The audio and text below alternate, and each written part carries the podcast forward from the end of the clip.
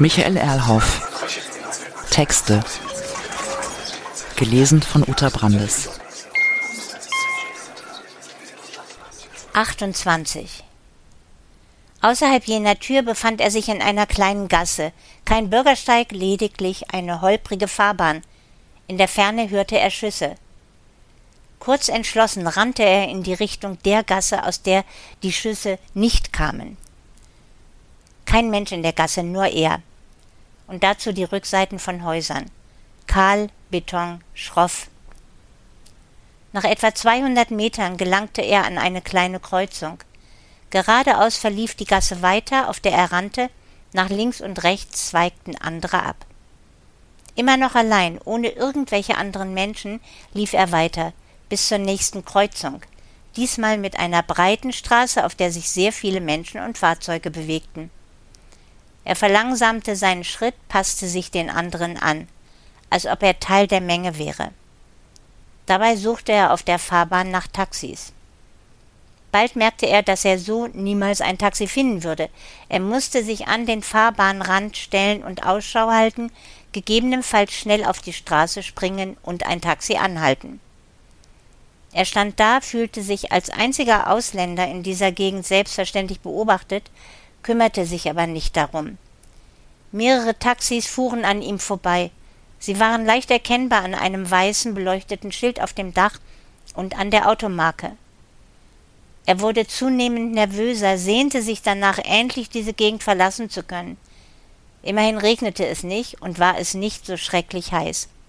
Doch die Luft roch verbrannt. Wahrscheinlich mieden einige Taxifahrer ihn aus Angst, ihn nicht verstehen zu können, mit ihm Probleme zu haben. Irgendwann jedoch hielt einer an, verharrte so lange, bis er eingestiegen war, und setzte dann unmittelbar die Fahrt fort. Zum Glück hatte er eine Karte von dem Hotel bei sich. Er hatte gelernt, dass man das in fremden Ländern tun sollte, die er nun aus seinem Jackett klaubte und dem Fahrer überreichte. Dazu musste er sich zuerst vorbeugen, auf die rechte Schulter des Fahrers tippen, der sich dann mürrisch umdrehte und tatsächlich, nun sogar mit einem Lächeln, die Hotelkarte nahm und nickte. Sie fuhren lange geradeaus und relativ schnell, wurden kaum durch Ampeln aufgehalten, bogen links und noch einmal links und etwas später rechts ab. So landeten sie vor dem Hotel, wo August offensichtlich auf ihn wartete. Kaum hatte das Taxi gestoppt, öffnete August für ihn hinten die Tür und sprach dann mit dem Fahrer, dem er anschließend etwas Geld gab. Sobald er das Taxi verlassen hatte, zog August ihn sehr dringlich zur Seite, weg vom Eingangsbereich. August wirkte äußerst hektisch. Ich wurde angerufen von einem der Männer. Warum du? Erkläre ich dir später, jetzt nur so viel. Der Chinese, mit dem du geredet hast, und fünf der anderen Männer sind tot. Einer konnte entkommen, der rief mich an. Wer waren die, mit denen ich geredet habe, und wer die anderen? Zweifellos war er geschockt, aber doch auch professionell genug, nun erst einmal pragmatisch zu handeln. Die, die mit dir geredet haben, kamen von der Antikorruptionspolizei. Sie recherchieren verdeckt im Auftrag der Regionalregierung. Wer die anderen sind, weiß ich nicht. Wahrscheinlich Mitglieder der Triaden oder so. Die Polizei ermittelt schon. Ausweglos. Sie gingen langsam zurück zum Eingang und er fragte, mehr fiel ihm nicht ein. Und jetzt? Flug nach Hangzhou? Nein, du musst ganz schnell raus aus diesem Land. Noch weiß die Polizei nichts von dir, aber das könnte sich ändern.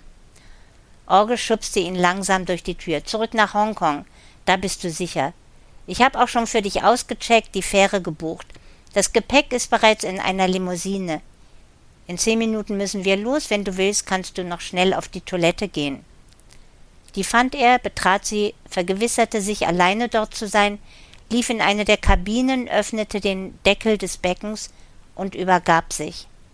Er stand einfach mit gebeugtem Rücken an dem Becken, stützte sich mit beiden Händen an dessen Rückseite ab und kotzte heftig, in mehreren Wellen. Als er sicher war, dass dieser Vorgang sich nicht wiederholen würde, stapfte er zum Waschbecken, spülte sich intensiv den Mund aus und schaufelte sich Wasser ins Gesicht. Im Spiegel fand er sich etwas blass, aber ansonsten normal. Mit einem Taschentuch trocknete er sich das Gesicht ab und schlenderte zurück zu August. Der drängte ihn aus der Tür zu der Limousine, die davor wartete, und in sie hinein. Die beiden Chinesen sprachen kurz miteinander und August erklärte, ich habe ihm nur die Adresse mitgeteilt, der kann kein Englisch, das weiß ich. Also reden wir. Ist Hongkong sicher? Für eine gewisse Zeit ja, außerdem sorgen wir dort für dich. Wir? Sam und ich zum Beispiel. Wie lange? Einige Tage bestimmt. Warum waren wir überhaupt hier? Ich habe nichts erreicht, überhaupt nichts, nur Schäden.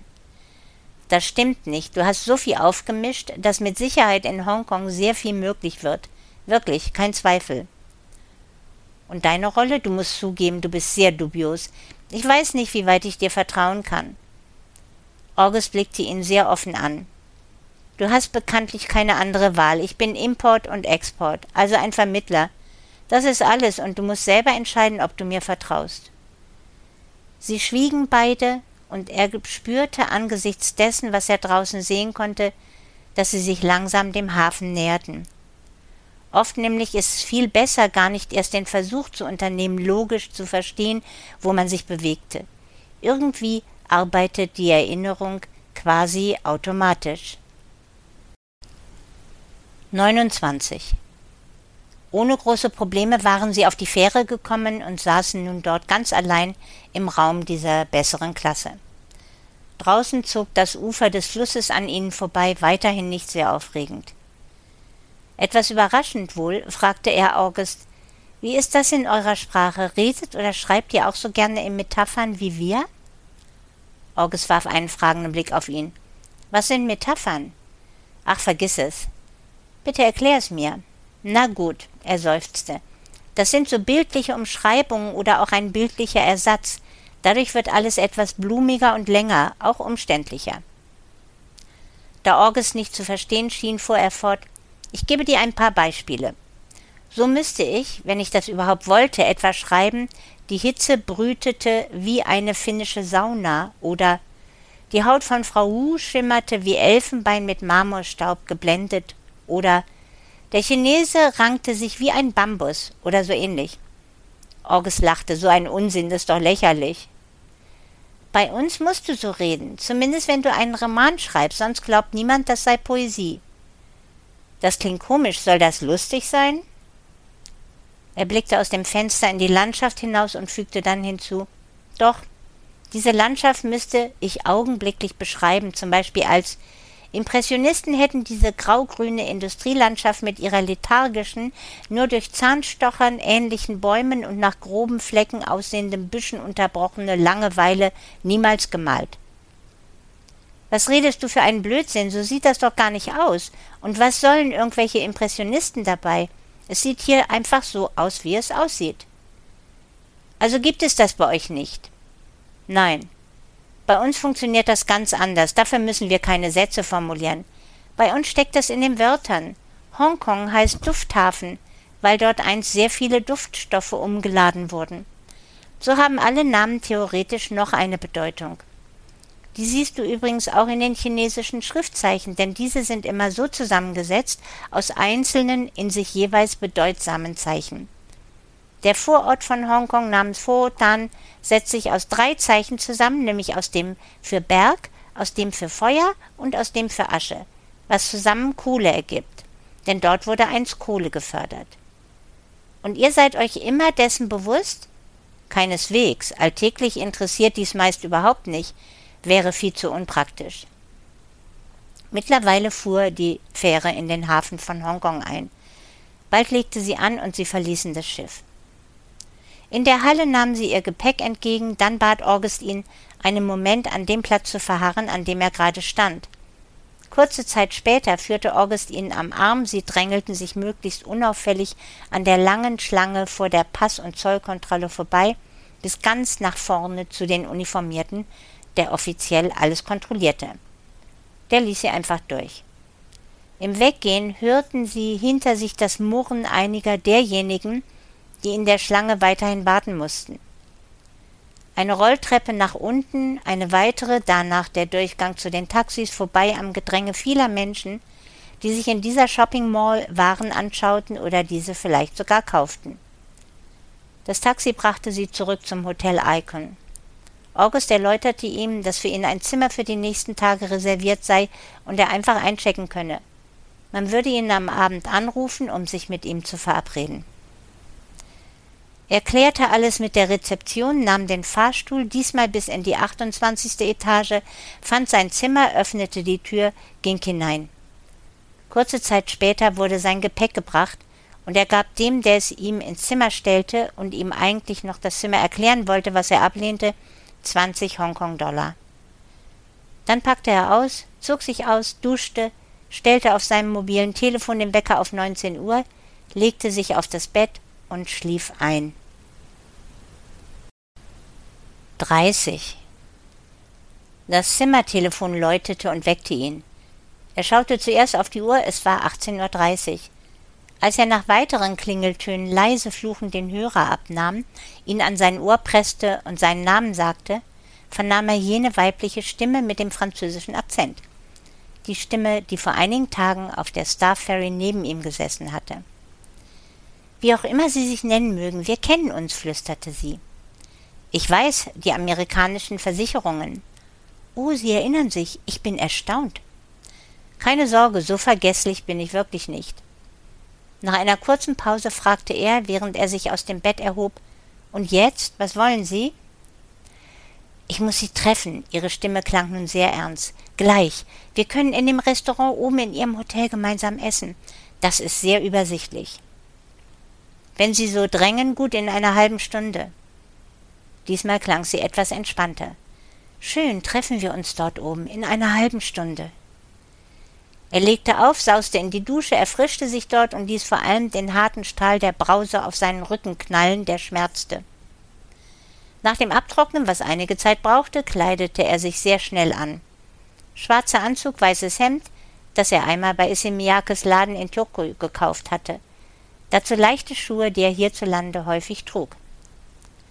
Er hatte noch einige Minuten Zeit, deshalb fuhr er mit dem Aufzug hinunter in die neunte Etage. Dort ging er rechts aus dem Lift, bog erneut rechts ab und spazierte geradeaus bis zum Swimmingpool. Hier draußen durfte man rauchen, war man alleine um diese Zeit und hatte man einen wunderschönen Blick über den großen Bahnhof hinweg auf den Hafen und die gegenüberliegende Seite von Hongkong. Er zündete ein Zigarillo an, zog den Rauch ausnahmsweise tief in seine Lungen und bestaunte die von hier oben so putzig aussehenden Bewegungen auf den Eisenbahnschienen und den Schnellstraßen. Nachdem er die Hälfte des Zigarillos geraucht hatte, warf er den Rest in den großen Aschenbecher und lief zurück zum Fahrstuhl. Der Aufzug war, als sich vor ihm die Türen öffneten, leer. Er drückte auf den Knopf für die dreißigste Etage, spürte die Bewegung des Aufzugs, betrachtete sich kurz in den spiegelnden Wänden und schien ganz zufrieden. Oben angekommen, eilte er durch den Business Club, der ebenfalls auf dieser Etage angesiedelt war, zum Restaurant. Dabei spähte er nach rechts und links, wusste so genau jedoch auch nicht, was er da suchte. Das Restaurant wirkte beim Eintreten relativ dunkel, denn nicht der ganze Raum, vielmehr lediglich die einzelnen Tischflächen wurden durch Leuchten angestrahlt. Das machte Sinn, so nämlich konnte man, zumindest wenn man am Fenster saß, sehr schön die Aussicht genießen. Auf ihn wirkte das allerdings im ersten Moment etwas obskur, da ihm sofort klar wurde, dass man die anwesenden Menschen kaum erkennen konnte. Womöglich jedoch war das auch gut so. Man würde ja ebenfalls ihn nicht erkennen. Ein Kellner kam zu ihm und fragte, ob er reserviert hätte. Er verneinte, wies aber darauf hin, dass er mit einer Dame, Französin oder aus Kanada, verabredet sei. Dann weiß ich Bescheid, antwortete eilfertig der Kellner. Die hat vor zwei Tagen den Tisch bestellt. Er stutzte augenblicklich, folgte dem Kellner jedoch bis zu einem Tisch für zwei Personen am Fenster, ganz hinten in dem Restaurant. Nur war dies nicht sehr groß. Er setzte sich mit dem Rücken zur Wand, so dass das Fenster links vor ihm auftauchte. Der Kellner verstand offenkundig, warum er sich mit dem Rücken zur Wand gesetzt hatte. Immerhin entsprach dies der Tradition chinesischer Gastfreundschaft denn die Gäste saßen immer mit dem Rücken zur Wand, damit sie sich sicher fühlten, weil sie jeden Gegner, der von vorne durch die Türen eintreten könnte, sofort erkennen und sich zur Wehr hätten setzen können. Er zählte in dem Restaurant acht Tische, einige für vier Personen, andere für zwei. Die waren einfach parallel zur Außenwand aufgestellt. Nach rechts blickend entdeckte er zusätzlich einen Raum für größere Gesellschaften. Etwa 20 Menschen hätten dort eine vorübergehende Bleibe gefunden. Derzeit war der Raum leer. Ansonsten waren alle Tische besetzt. Soweit er das erkennen konnte, saßen dort vorwiegend chinesische Menschen und lediglich an einem Tisch andere. Er tippte auf Amerikaner, denn die sprachen sehr laut und wirkten etwas arrogant. Dann kam sie. Derselbe Kellner brachte sie an seinen Tisch, er stand auf, sie reichte ihm die Hand und er schüttelte sie behutsam. Denn die Hand war ziemlich fragil oder, schöner formuliert, zart. Hallo. Der selbst in diesem einen Wort schon expressive französische Akzent war einfach hinreißend. Niemand spricht ein solch schönes Englisch wie die Menschen aus dem französischen Umfeld. Etwas frappiert durch ihren Auftritt antwortete er ebenfalls mit Hallo, was ihm zugleich ein wenig peinlich vorkam. Der Kellner rückte ihr den Stuhl zurecht und sie setzte sich. Er tat es ihr nach. Wobei er sie zum ersten Mal intensiv betrachtete. Nicht sehr groß, vielleicht ein Meter siebzig, sehr schöne mittellange blonde Haare, nicht zu blond. Dazu blaue Augen, die Wimpern und die Augenbrauen ein wenig dunkler gefärbt, eine etwas schräge Nase, was jedoch ausdrucksvoll bei ihm ankam. Nun öffnete sie ihren schönen Mund. Wunderbar, dass Sie gekommen sind, das ist wichtig. Er war besorgt, sie zu intensiv anzuschauen. Zum Glück kam jetzt ohnehin der Kellner mit den Karten. Sollen wir gemeinsam aussuchen? Das ist doch besser hier in China. Sie blickte ihn an und fuhr dann fort. Gibt es etwas, was Sie besonders mögen? Ein bisschen fühlte er sich fast überrumpelt und spürte, wie sehr ihn diese Frau beeindruckte. So raffte er sich zusammen und antwortete Auf jeden Fall Jellyfish. Als Staat. Ja, den mag ich auch. Sie bemerkte offensichtlich sein Staunen und fügte hinzu Ja, obwohl ich aus Kanada stamme. Beide lasen in der Karte, blätterten die Seiten um und einigten sich, so dass sie dem Kellner, der ihre Entschlossenheit wahrgenommen hatte und an ihren Tisch geeilt war, den Auftrag mitteilen konnten. Der schrieb alles auf und zischte davon. Während sie beide ausgesucht hatten, hatte er sie gelegentlich über die Karte hinweg beobachtet und entdeckt, dass sie seiner Ansicht nach sehr gut aussah und auch ebenso gekleidet war. Eine knallgelbe Bluse und dazu ein hellblauer Rock. Die Schuhe konnte er unter dem Tisch nicht sehen, war sich jedoch sicher, dass die auch beeindruckend sein mussten. Wirklich sehr nett von Ihnen, dass Sie so schnell reagiert haben. Ich hatte schon Sorge, das würde nicht klappen. Dabei haben Sie den Tisch doch schon vor zwei Tagen reserviert. Woher wussten Sie, dass ich heute hier in Hongkong sein würde? Sie legte ihre beiden Unterarme auf den Tisch und neigte ihren Kopf zu ihm herüber. Ich antworte gleich, aber sollten wir uns nicht duzen? Das ist doch einfacher. Dann müssen Sie mir erst einmal Ihren Namen verraten. Das haben Sie bisher vermieden. Nenn mich einfach Angie. Das ist doch ganz brauchbar. Klingt aber nicht sehr französisch. Na komm, du spielst doch auch mit deinem Namen. Namen sind Schall und Rauch. So heißt das doch bei euch. In diesem Restaurant hatte man entgegen der chinesischen Tradition, alle Gerichte ziemlich gleichzeitig auf den Tisch zu stellen, die europäische Art adaptiert, einzelne Gänge aufzutragen. So kam der erste Qualle mit sehr aromatischer Sesamsoße und dazu eine Schale mit chinesischen Mixed Pickles. Sie packten ihre Stäbchen aus, nahmen diese in die Hand, sie in ihre linke, schnappten sich damit Teile aus den Schalen und aßen offensichtlich mit Genuss. Nach einiger Zeit fragte er, warum sollten wir uns treffen? Sicherlich nicht einfach so, weil ich dir gefalle. Sie kicherte leise. Ob du mir gefällt, steht auf einem ganz anderen Blatt. Du bist zu schnell. Lass uns erst einmal essen und den Abend genießen. Auch die Aussicht nach draußen.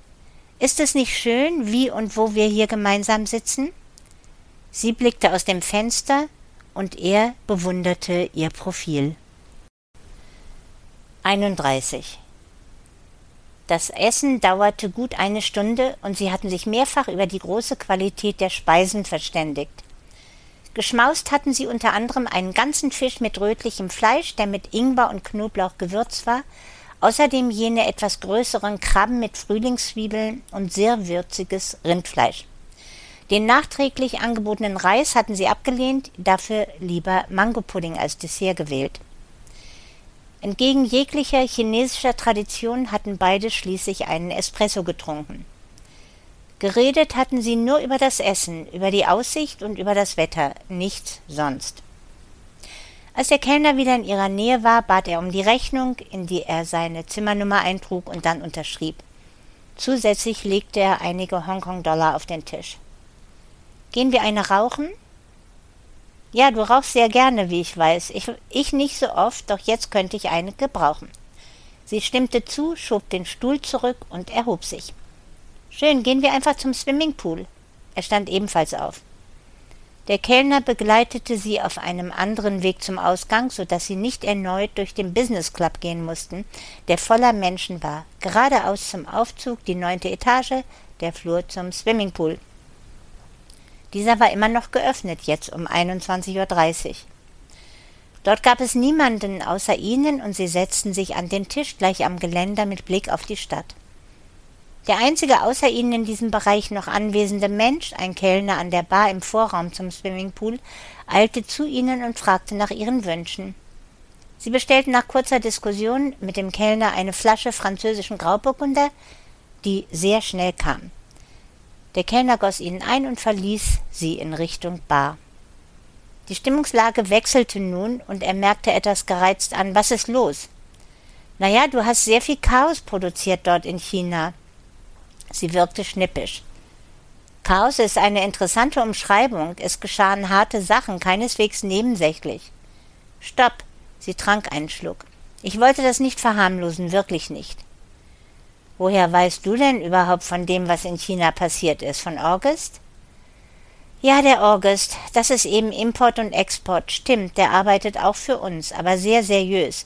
Du kannst dem vertrauen, der steht auf deiner Seite ohne jede Einschränkung und hat uns nur berichtet, was für uns relevant ist. Sie sah wirklich bezaubernd aus, zumal in diesem irritierenden Gegenlicht, in dem ihre Haare wie ein Heiligenschein glänzten. Nicht Rubens, eher so, als hätte Cézanne eine schöne Frau gemalt, mit all den Brechungen der Perspektive, Zugänge überall, doch alle enden im Nichts. Von ihm wusste ich auch, dass du zurückkommen würdest nach Hongkong heute. Moment, das wusste er doch selber nicht, entschied sich erst heute Mittag. Das konnte er vor zwei Tagen gar nicht wissen. Du solltest ihn nicht unterschätzen, der kennt hier die Prozesse und wusste es einfach. Aber mir hat er noch erzählt, wir sollten nach Hangzhou fliegen. Wie auch immer, er wusste, wie es weitergehen würde und dass du heute hier bei mir sein würdest. Beide tranken aus ihren Gläsern und schauten sich an. Eine merkwürdige Situation. Irgendwie war sie romantisch und zugleich mörderisch. Na gut, dann bitte ich dich, mir eine Frage zu beantworten. Bezahlt ihr mich oder wer sonst? Sie hielt noch das Glas in der Hand und suchte mit ihren Augen die seinen. Nein, wir hätten das gerne getan, und du weißt, dass ich auf der Star Ferry versucht habe, dich für uns zu gewinnen, aber du hast nicht zugesagt. Ich habe auch nicht abgesagt, das war bloß zu konfus, unverständlich, ich wusste nicht, was du wolltest, und die Situation war eine ganz andere. Sie schwieg und stellte ihr Glas auf den Tisch. Also setzte er fort, weißt du denn wenigstens, wer mich bezahlt? Nein, ich ahne es, aber das ist zu vage. Sie schüttelte ein bisschen ihren hübschen Kopf, so dass die blonden Haare leicht vor ihrem Gesicht herumstrichen. Aber erstaunlich ist schon, dass du einfach für irgendjemanden arbeitest, ohne zu wissen, für wen. Das finde ich sehr merkwürdig. Er leerte sein Glas, goss zuerst ihr und dann sich selber Wein aus der Flasche nach und überlegte kurz. Ich weiß, das ist schwer zu begreifen. Ich erhielt einfach durch einen, den ich sehr gut kenne, die Anfrage, ob mich diese ganze Angelegenheit interessieren würde, da sie doch meinem Metier entspräche. Außerdem bot man mir wirklich sehr viel Geld. Und der Mann war für mich sehr vertrauenswürdig. Leider ist er inzwischen tot, ermordet in Köln im Museum für angewandte Kunst. Das tut mir sehr leid, aber wir wissen beide, wie gefährlich diese Sachen manchmal sind. Sie schaute sich um, doch sie waren nach wie vor allein. Wusste er denn, wer das finanziert? Nein, da existieren oft viele Umwege, gewissermaßen ein Darknet, so viele Server, dass niemand mehr weiß, woher es kommt. Aber du weißt, dass im Internet bei dem angeblich sichersten Darknet die US Marines dahinter stecken, eben bei Tor, The Onion Routine. Von dunkel kann da wohl kaum die Rede sein. Du hast recht, und dennoch möchte ich wissen, wer mir das eingebrockt hat. Erneut ein Schluck Wein, ein großer Schluck. Dann setzte er fort, und was haben deine Versicherungen und was hast du damit zu tun? Was spielt ihr? Sie zündete sich eine neue Zigarette an Lucky Strike, was ihr sehr gut stand, dann legte sie los. Klar, du weißt, dass jetzt Christie's die Auktion plant und wir sind deren Versicherung. Wenn also zum Beispiel etwas gefälscht ist und die Käuferin oder Käufer das herausfinden und monieren, und wenn dann die Fälscher nicht gefunden werden, dann zahlen wir eben etliche Millionen, was wir selbstverständlich zu verhindern trachten, so simpel. Was wisst ihr denn bisher über die Fälscher? Nicht mehr als du. Im Gegenteil, du hast schon bis jetzt die Situation so aufgemischt, dass Christie's mittlerweile das ganze Schwitters-Paket mit den Zeller Volksmöbeln von der nächsten Auktion abgesetzt hat, um uns zuvor die Gelegenheit zu geben, die Echtheit zu prüfen oder die Fälscher zu finden. Da er etwas ungläubig dreinschaute, redete sie weiter. Du zweifelst. Aber ich kann dir versichern, das alles liegt schon jetzt an dir, eben an deinem Chaos. Denn das hat meine Auftraggeber ziemlich verwirrt und dazu gebracht, diese Auktion zu verschieben. Unterschätz dich nicht oder unterschätz wenigstens deine Aktionen nicht, die haben Wirkung gezeigt. Nervös steckte er sich ein neues Zigarillo an, was angesichts des nun aufkommenden leichten Windes nicht ganz einfach war.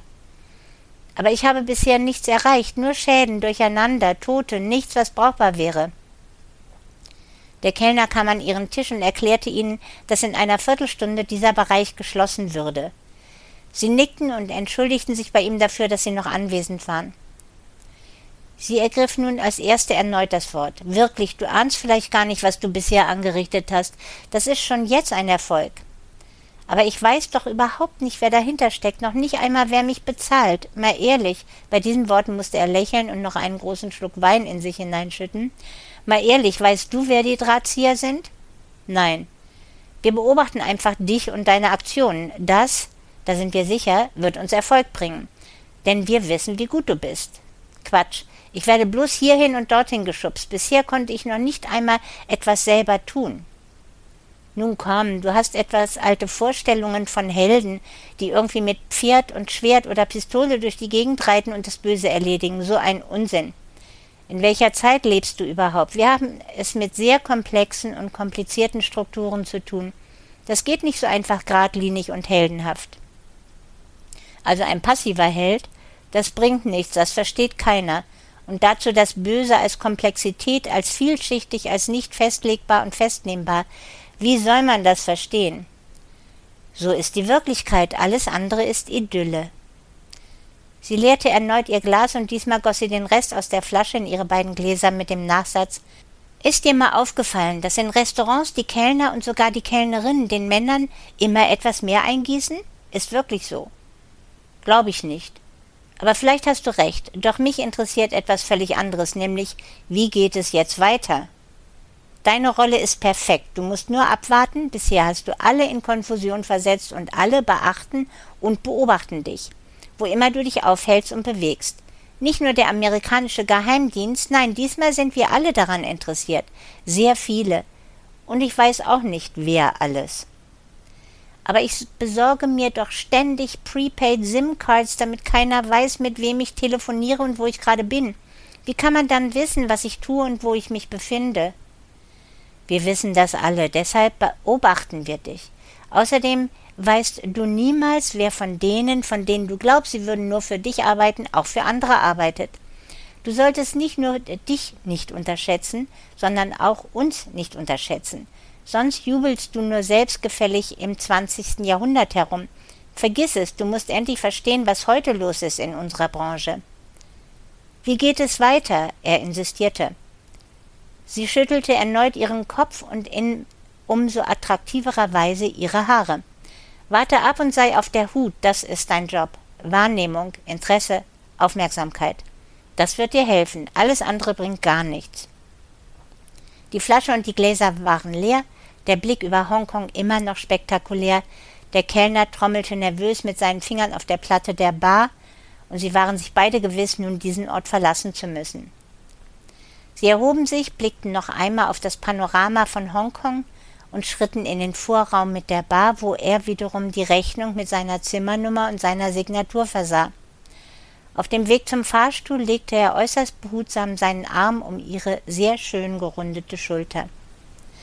Am Aufzug angekommen, fragte er sie, magst du mit mir in mein Zimmer gehen? Sie wand sich aus der Umarmung. Junger Mann, dafür bist du zu alt. Außerdem bin ich nicht Frau Wu.